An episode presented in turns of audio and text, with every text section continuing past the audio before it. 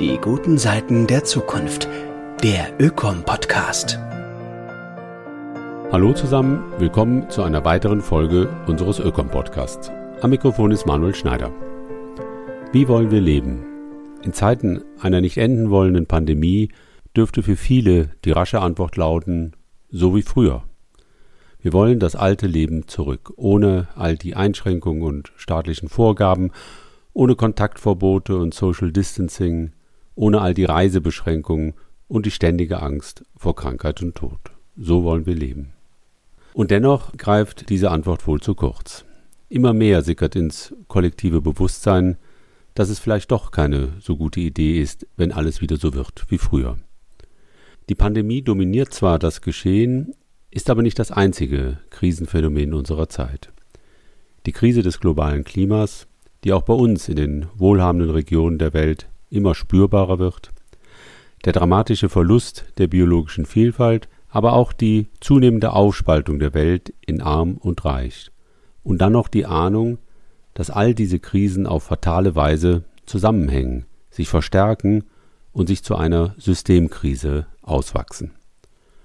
Vor diesem Hintergrund fällt die adäquate Antwort auf die schlichte Frage, wie wollen wir in Zukunft leben, dann doch nicht so leicht.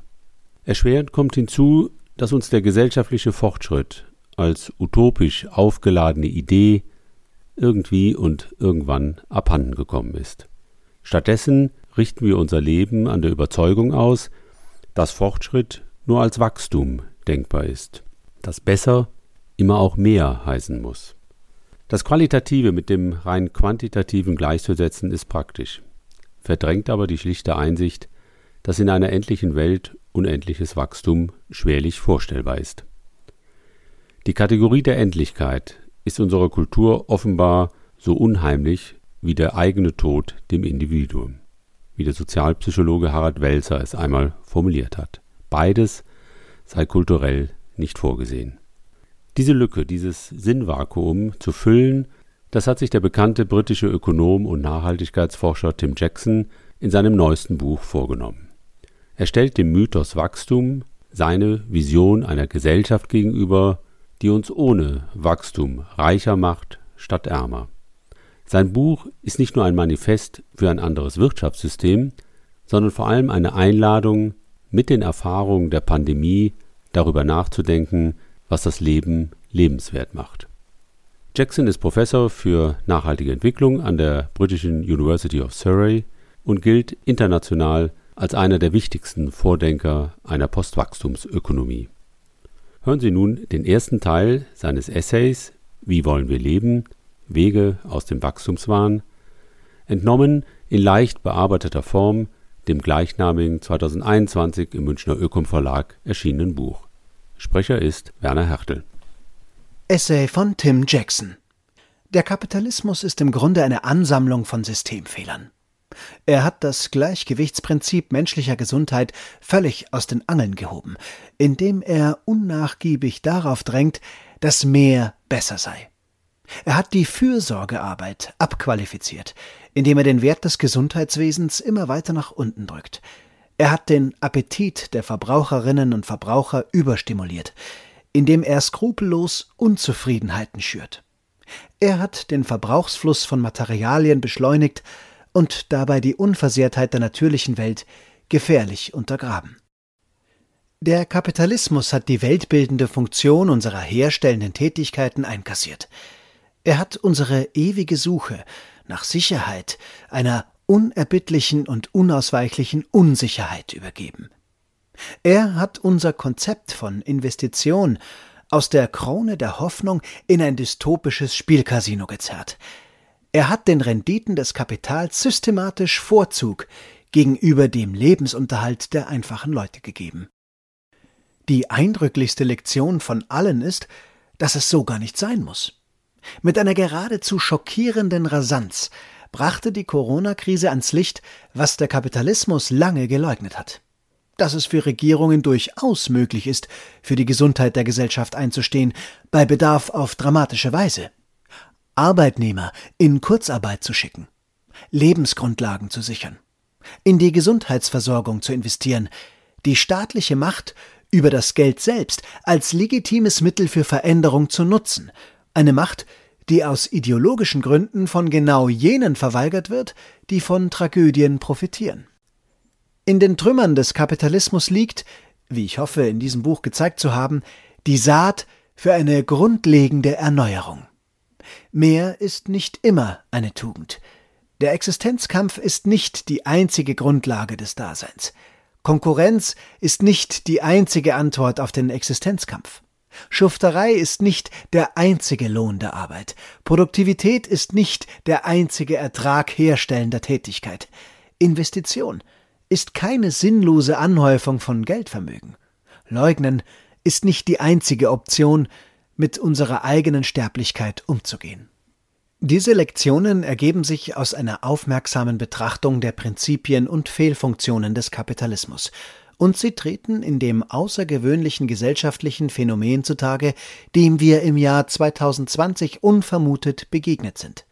Diese Erfahrung war aus etlichen Gründen elementar, nicht nur weil sie im Leben derer, die sie überlebt haben, so einmalig ist, sondern auch weil sie uns von heute auf morgen aus den Strukturen des Kapitalismus herausgelöst und in eine Postwachstumswelt hineinbefördert hat. So kurzlebig das vielleicht auch alles sein mag, die Lehren daraus werden noch lange nachwirken. Dienstag, 17. März 2020. Zwei Wochen nachdem Italien seinen ersten Corona-Lockdown verhängt hatte, ging in den sozialen Medien ein so kurioses wie herzerfrischendes Gerücht um.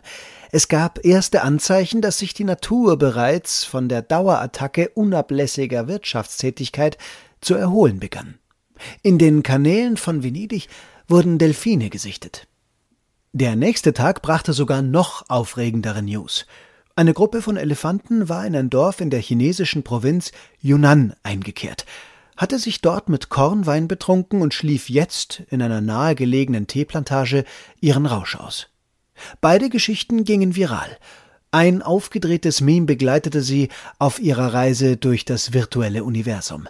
Die Erde erholt sich. Die Natur hat den Reset-Knopf gedrückt. Manchmal schwang auch eine eher düstere Note mit. Wir sind das Virus.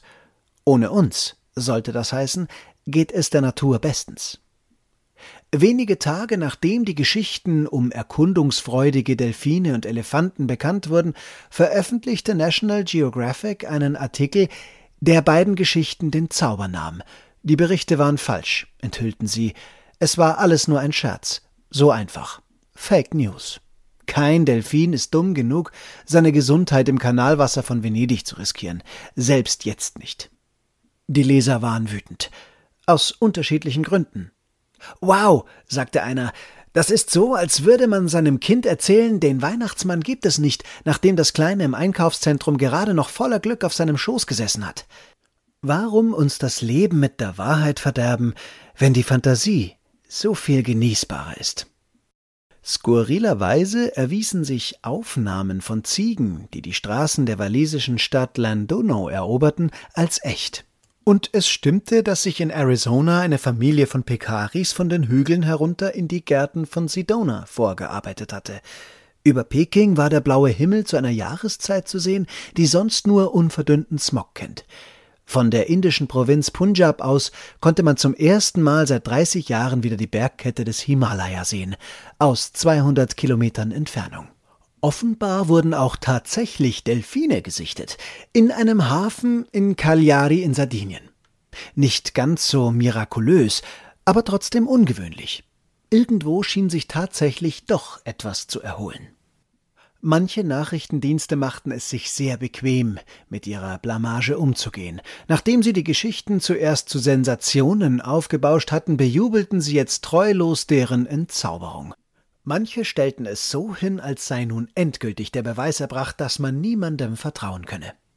Während alle in ihren vier Wänden eingesperrt waren, raubte eine Deepfake-Verschwörung den überreizten Bürgern den letzten Funken Verstand, die Fähigkeit, zwischen Fakt und Fiktion zu unterscheiden. Was nun aber die Delfine betraf, da gab es eine einfachere und viel liebenswürdigere Erklärung. Der ursprüngliche Tweet war auf Italienisch und seine Botschaft war völlig klar. Sauberes Wasser in Venedig, Schwäne in Mailand, Delfine in Cagliari. Das Durcheinander basiert zum Teil auf einer einfachen Fehlübersetzung. Dazu kamen dann übereilte Weiterleitungen. Doch der Hauptschuldige war dieses tiefgründige menschliche Gefühl Hoffnung. Ein Federding, das in der Seele hockt, wie es die Dichterin Emily Dickinson einmal nannte. Ich kenne einige Leute, die von der Erfahrung des Corona-Lockdowns immer noch schwer gezeichnet sind. Hätte der Kapitalismus die Gesellschaft bei robuster Gesundheit erhalten, wäre der Schaden durch eine Periode des Rückzugs nicht so gravierend gewesen. Aber das hat er eben nicht. Prekäre Arbeitsverhältnisse, Instabilität im Finanzwesen, Spannung im Gemeinwesen, eine gespaltene und verarmte Gesellschaft, das alles war schon vor der Pandemie Fakt. Im Angesicht der Widrigkeiten kamen die Reichen und Privilegierten jetzt am besten durch, während die Menschen, die an der Front arbeiteten und viel wichtiger waren, als wir ihnen das je zugestanden hatten, die tragischen Statistiken von Covid-19 anführten. Chronisch unterbezahlt und dem Virus besonders ausgesetzt, sollten marginalisierte Minderheiten die Hauptlast der Pandemie tragen und am meisten unter dem Lockdown leiden. Die Armen litten am meisten. Aber niemand blieb gänzlich unversehrt. Fast über Nacht, als die Pandemie ihre bedrohlichen Flügel auszubreiten begann, stand die Welt einer beispiellosen Verlangsamung wirtschaftlichen und sozialen Austauschs gegenüber. Seine Realität war dramatisch. Gegenseitigkeit ist der Grundstein der Gesellschaft. Die zivilisierende Kraft wechselseitigen Gebens und Nehmens ist eines der wesentlichen moralischen Argumente, die zugunsten des Kapitalismus ins Feld geführt werden. Tausch gilt als unteilbare Tugend. Und doch wurde er über Nacht zu einer unmittelbaren Gefahr, zu einem richtigen Laster. Wenn sich eine unbekannte Welt einstellt, fragt Sadie Smith in ihrer Sammlung von Lockdown-Essays, was verrät sie uns über die Welt, die vor ihr kam? Strukturen zergehen, Versorgungssysteme brechen zusammen, Familien werden getrennt, Trauer bleibt ohne Trost, Spannungen steigen, Beziehungen werden auf die Probe gestellt, Unruhe wächst. Die Vereinten Nationen verzeichnete eine weltweite Schattenpandemie häuslicher Gewalt mit 20 Prozent mehr Fällen als sonst. Dazu kam eine Krise psychischer Gesundheit von ähnlich verstörendem Ausmaß. Einsamkeit und Frustration, Verwirrung und Leid. Das waren die Farben so vieler Schicksale in einem Jahr, das unseren Sinn für die Welt neu zusammengesetzt hat. Das Virus hielt der Gesellschaft einen Spiegel vor. Seine Reflexion zeigte uns ein schemenhaftes und fahles Bild, eine geisterhafte, kaum erkennbare Fassade. Wir hatten unseren Lockdown weder selbst gewählt, so wie Emily Dickinson, noch hatte uns die Moderne für seine Entbehrungen gerüstet. Die Belastung war enorm. Wir waren unvorbereitet in die Abhängigkeit von Ressourcen zurückgeworfen, die viel zu lange ungenutzt, unterentwickelt und in ihrem Wert verkannt brachgelegen hatten. Je länger man in den Lockdown-Spiegel schaut, desto deutlicher gibt das schemenhafte Bild die Konturen einer scharf gezeichneten, unbehaglichen Wahrheit frei, die Fesseln des Lockdowns waren keine einfache Anomalie. Er war das Destillat einer Angst, die mitten in unserem Leben sitzt und alles durchdringt. Wir sind an dem Planeten Erde gebunden. Wir sind an unseren materiellen Körper gebunden. Wir sind an die Beschränkungen von Kultur und Gewohnheit gebunden. Wir sind an die Zeit gebunden, die uns zugeteilt ist. Wir sind Geschöpfe mit einer unbegrenzten Fähigkeit zu fantasieren und zu träumen, und doch sind wir Gefangene in unserem eigenen Leben. Die Geschäftigkeit der Außenwelt war immer nur ein raffinierter Trick, um uns von dieser harten Realität abzulenken. Ohne diesen Bluff bliebe uns nur panisches Umhertaumeln. Kein Wunder, dass wir Angst haben, kein Wunder, dass uns der Lockdown verrückt gemacht hat. Unser erster Instinkt war zu rebellieren, uns zu befreien, zu leugnen. Vielleicht ist dieses Leugnen unvermeidlich, aber die Auswirkungen waren mitunter katastrophal. Die eigenartige Koalition von Covid-19-Leugnern, die auf den Straßen immer wieder Chaos verursachte und weitere Wellen unvermeidlich machte, war ein Zeugnis dafür, wie stark dieser Instinkt ist. Das waren aber nicht die einzigen Reaktionen auf die schwierige Realität unserer neuen Zwangslage. Selbst in unseren eigenen Herzen sind die Reaktionen gemischt, gibt Sadie Smith zu. Aber findet nicht jeder immer mehr zu seinen Möglichkeiten zurück, selbst wenn es nur die Fähigkeit ist, das Verlorene zu betrauern? Und die Möglichkeiten, zu denen wir zurückfanden, beschränkten sich nicht allein auf Trauer. Wir gaben uns alle Mühe, uns anzupassen lange vergessene oder auch als irrelevant abgetane Kunstfertigkeiten wurden in aller Eile wiederbelebt. Für wertlos befundene Tätigkeiten erhielten einen neuen Sinn und Zweck. Ganz aus Versehen stieß man auf Juwelen. Vergrabene Schätze wurden vorsichtig geborgen. Beziehungen wurden wiederentdeckt. Erinnerungen wurden intensiviert. Es gab einfach mehr Zeit zum Nachdenken. Man hatte weniger Angst, etwas zu verpassen. Alle verpassten ja etwas. Es wurde mehr Wert auf die Fähigkeit gelegt, mit weniger gut zu leben. Die Zeit war weniger fordernd, die Tage weniger frenetisch. Wir konnten uns nicht mehr damit ablenken, ständig irgendwo anders sein zu wollen. Das Alltagsleben wurde einfacher und dadurch auf seinen ungeschliffenen und konzessionslosen Wesenskern reduziert. Nur einen Monat nach Beginn des Lockdowns bekannte sich ein beträchtlicher Teil der britischen Bevölkerung dazu, dass es ihnen gefallen könnte, wenn zumindest einige Aspekte davon erhalten blieben. Eine Studie ergab, dass 85 Prozent der Befragten im Lockdown Dinge entdeckt hatten, die sie nach dem Ende gerne beibehalten würden. Nur weniger als zehn Prozent wollten eine vollständige Rückkehr zur alten Normalität. Als ein paar Monate später die Flut von Forderungen nach einer neuen wirtschaftlichen Normalität einsetzte, bestätigten sich diese Umfragen. Der Lockdown hatte unsere Fantasie freigesetzt, von einer besseren Zukunft zu träumen, an eine gesündere Welt zu glauben, Dinge zu genießen, die wir vergessen hatten oder noch gar nicht kannten. Sauberere Luft, weniger Verkehr, ein blauerer Himmel, weniger Kondensstreifen, mehr Zeit füreinander, weniger Erfolgsdruck, mehr Freundlichkeit gegenüber Fremden, weniger Lärm, mehr Verbundenheit mit der Natur, weniger Hektik, mehr Raum für innere Einkehr. Delfine in Venedig.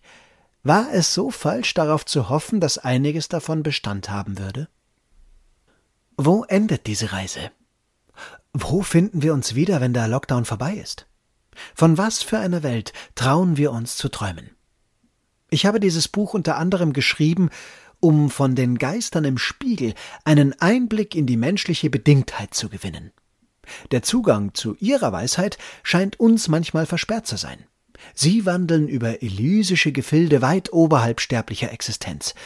Aber in den Ausläufern der Gebirge, die von den Göttern frequentiert werden, verlaufen wohlbegangene Pfade, denen sogar Sterbliche folgen dürfen. Jenseits des viszeralen Glücks unserer rauen tierischen Natur ist uns doch tief innen unsere Sterblichkeit bewusst. Seine schreckliche Wahrheit prägt das Narrativ unseres Lebens in unablässiger Form und tritt im weltbildenden Wesen menschlicher Tätigkeit eklatant hervor. Unser Wunsch nach Langlebigkeit treibt uns in einen Rausch des Schaffens. Wirtschaftswachstum ist im Grunde die Inkarnation dieses Wahns. Sein Ziel ist nichts Geringeres als Unvergänglichkeit herzustellen. In den Händen des Kapitalismus aber ist dieses Vorhaben zum Scheitern verurteilt. Darum geht es unter anderem in diesem Buch, dieses Scheitern zu begreifen. Ich will nicht sagen, dass das herstellende Schaffen umsonst ist. Ganz im Gegenteil. Ich möchte das Herstellen als grundlegendes Element menschlichen Wohlstands aus den Trümmern retten. Es hat das Potenzial, der Ort für unsere elementarsten Erfahrungen des Flow-Zustandes zu sein. Und es nährt unser ewiges Bedürfnis nach Innewerden der Unvergänglichkeit. Es ist die Korruption unserer schaffenden Tätigkeiten, mit der die Belohnungen verloren gehen. Es ist nicht das Herstellen selbst. Wo endet die Reise? Tut sie nicht. Die Aufgabe, sich mit der Sterblichkeit auseinanderzusetzen, geht nie zu Ende, um nicht der Leugnung zu verfallen, muss sie immer in einer ehrlichen Beziehung zum Leiden verankert sein. Sie darf aber auch niemals die Perspektive der Hoffnung aufgeben. Das ist die Botschaft von Emily Dickinsons Federding. Wir dürfen die Möglichkeit menschlicher Erfüllung nie aufgeben. Sie selbst wird uns nie im Stich lassen. Die materiellen Grenzen unseres Lebens beschränken nicht einmal ansatzweise unser Potenzial, das intensivste, lebendigste, unwahrscheinlichste, elementarste aller menschlichen Gefühle zu erfahren, die Liebe. Die Unwahrscheinlichkeit ihrer Existenz in einer entropischen Welt wird nur von der Kontinuität ihrer Gegenwart übertroffen. Die Liebe, nicht die Einsamkeit, ist die erlösende Qualität. Vielleicht gilt das ganz allgemein. Ohne sie, in irgendeiner Form irgendwo in unserem Leben, meint Sadie Smith, ist da einfach nur die Zeit, und davon gibt es dann immer zu viel. Zu einem ähnlichen Schluss kommt auch der Nobelpreisträger Albert Camus in seinem 1947 veröffentlichten Roman Die Pest, einer Geschichte, die eigens für unsere Zeit hätte geschrieben sein können. Obwohl die Bewohnerinnen und Bewohner der von der Pest heimgesuchten Stadt so schnell, wie sie es nur wagen konnten, wieder ins Reich der Normalität und des Vergessens zurückkehrten, wussten die Überlebenden jetzt, wenn es etwas gibt, das man immer ersehnen und manchmal auch erhalten kann, so ist es die liebevolle Verbundenheit mit einem Menschen. Diese Wirklichkeit geht dem Kapitalismus gänzlich ab. Unsere Besessenheit von mehr verleugnet das fragile Gleichgewicht des menschlichen Herzens in unnachgiebiger Weise und verunglimpft die Poesie, die es uns zurückbringen könnte. Von allen Aktivitäten, schrieb Hannah Arendt in Vita Activa, sei die Poesie dem Denken am nächsten. Kurz vor ihrem Tod hatte sie sich wieder dem Werk ihres allerersten Liebhabers zugewandt, Martin Heidegger. Er entwickelte eine transzendentale Philosophie, in der Denken das Tor zu einem Reich des unbegrenzten, unwandelbaren Seins darstellt. Durch den Rückzug aus dem Reich der Irrnis in die Arena des Denkens sei es, Heidegger zufolge, vielleicht möglich, den Willen zur Macht, der die Quelle aller Unordnung in der Geschichte ist, hinter sich zu lassen. Heidegger war auf der Suche nach etwas Transzendentalem, nach etwas Wesentlichem jenseits des unaufhörlichen Lärms des Lebens. Arendt war auch auf der Suche danach, wenn auch in etwas anderer Form. Im Sinne von Aristoteles, sagte sie, müsse jede Art von Tätigkeit, selbst noch die Tätigkeit des Denkens, um einer absoluten Ruhe willen stattfinden und in ihr gipfeln.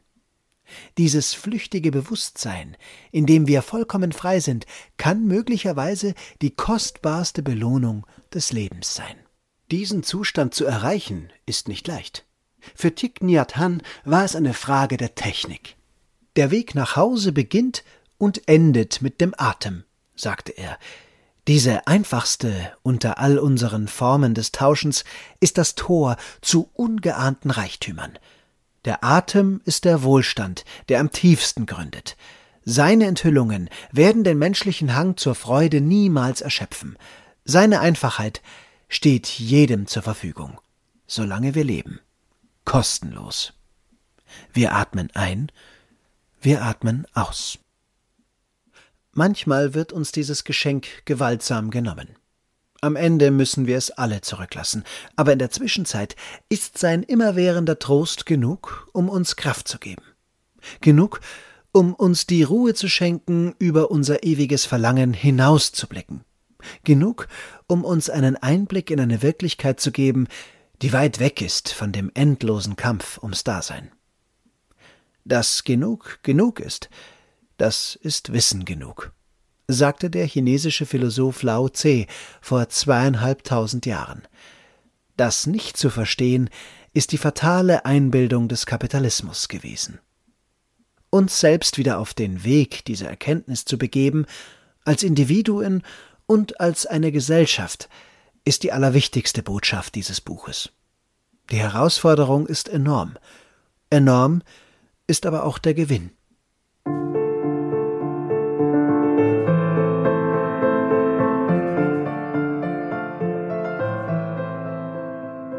Das war der Ökom-Podcast, heute mit einem Essay des britischen Nachhaltigkeitsforschers Tim Jackson. Sprecher war Werner Hertel. Schön, dass Sie dabei waren. Weitere Infos, wie zum Beispiel das Manuskript zum Nachlesen, finden Sie in den Show Notes oder unter www.ökom-verein.de. Danke fürs Zuhören und bis zum nächsten Mal.